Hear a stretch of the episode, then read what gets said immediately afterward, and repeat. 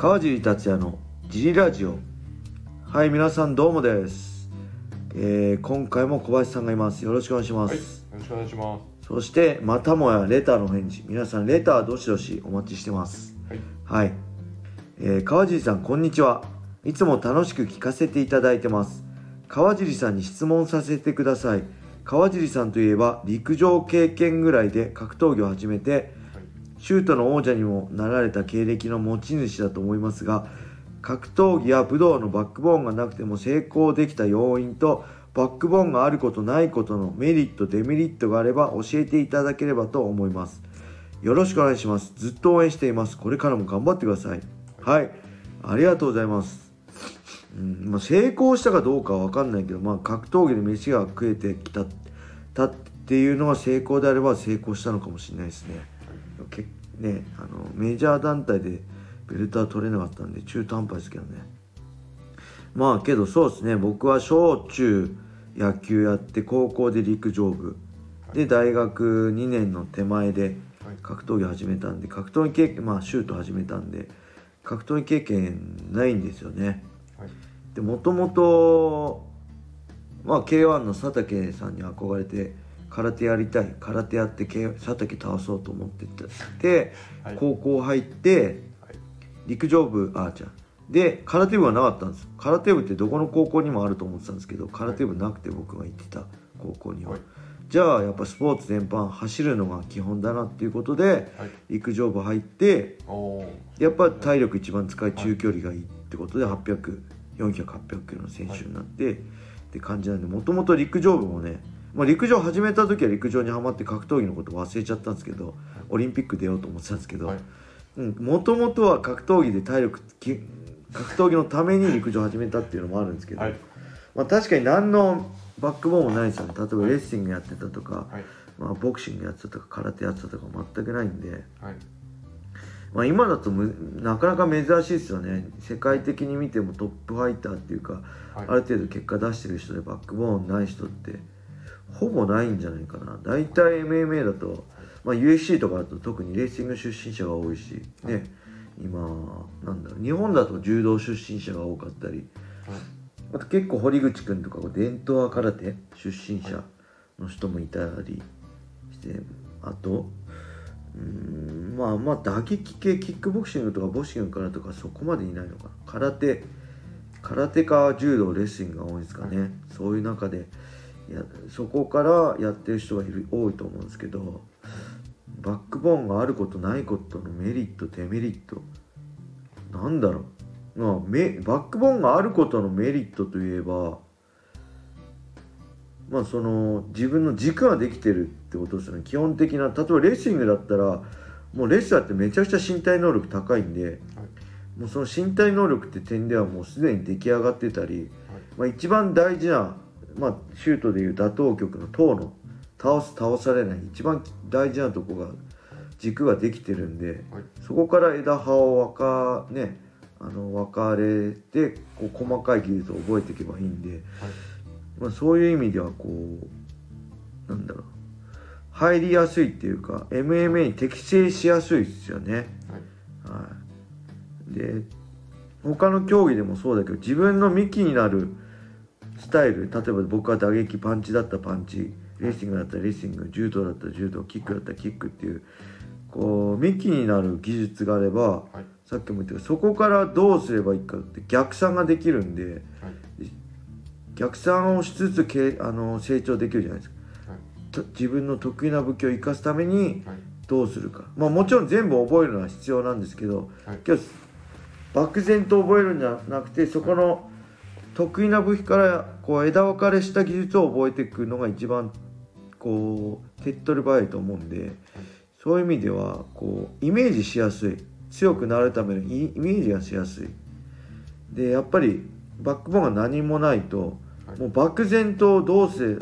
ね普通の人はどう強くなればいいのかイメージしにくいと思うんではい、まあそういう意味ではバックボーンがあった方がいいのかもしれないですね。はい、ただ僕的にはこのバックボーンがないことではい、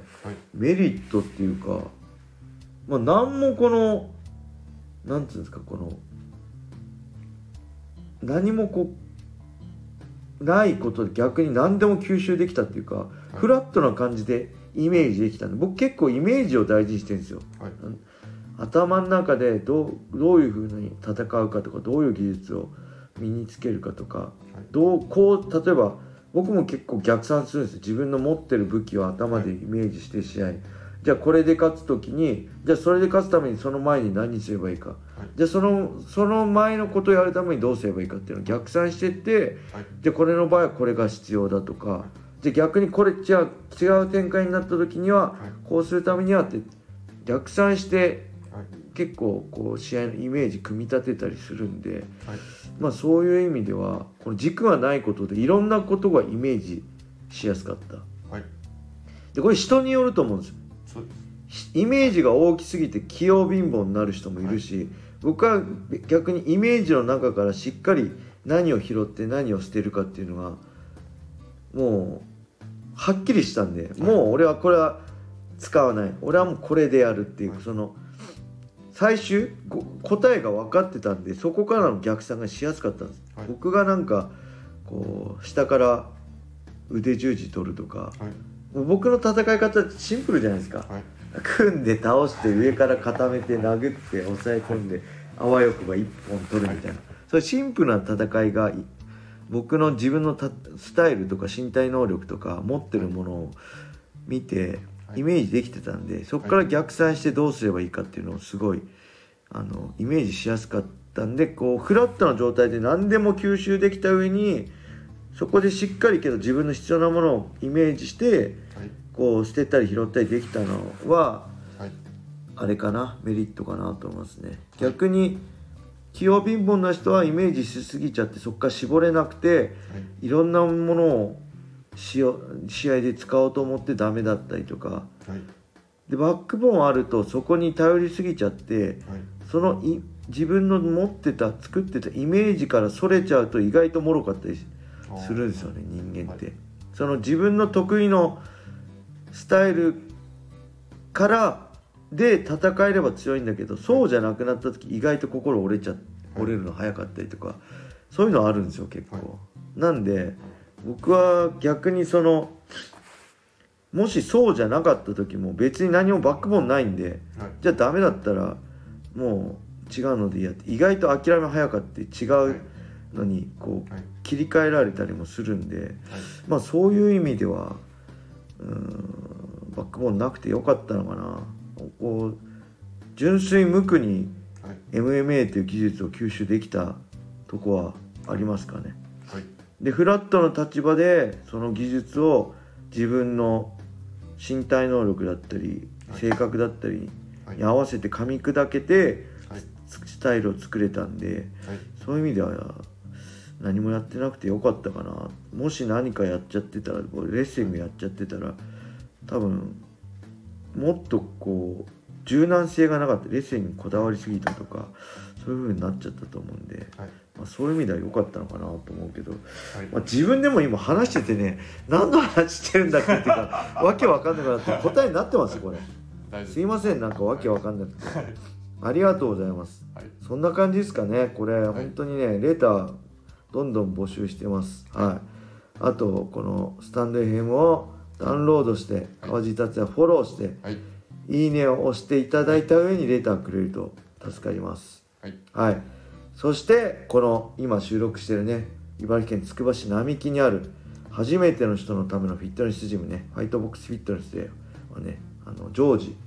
あの未経験の格闘技やりたいけどちょっと怖いなと思ってる人なんかねぜひそういう人向けのジムなんで、はい。あの一から格闘技始めてみたいな楽しみたいなっていう人をねお待ちしてるんでぜひぜひ興味ある人ホームページホームページからねお問い合わせ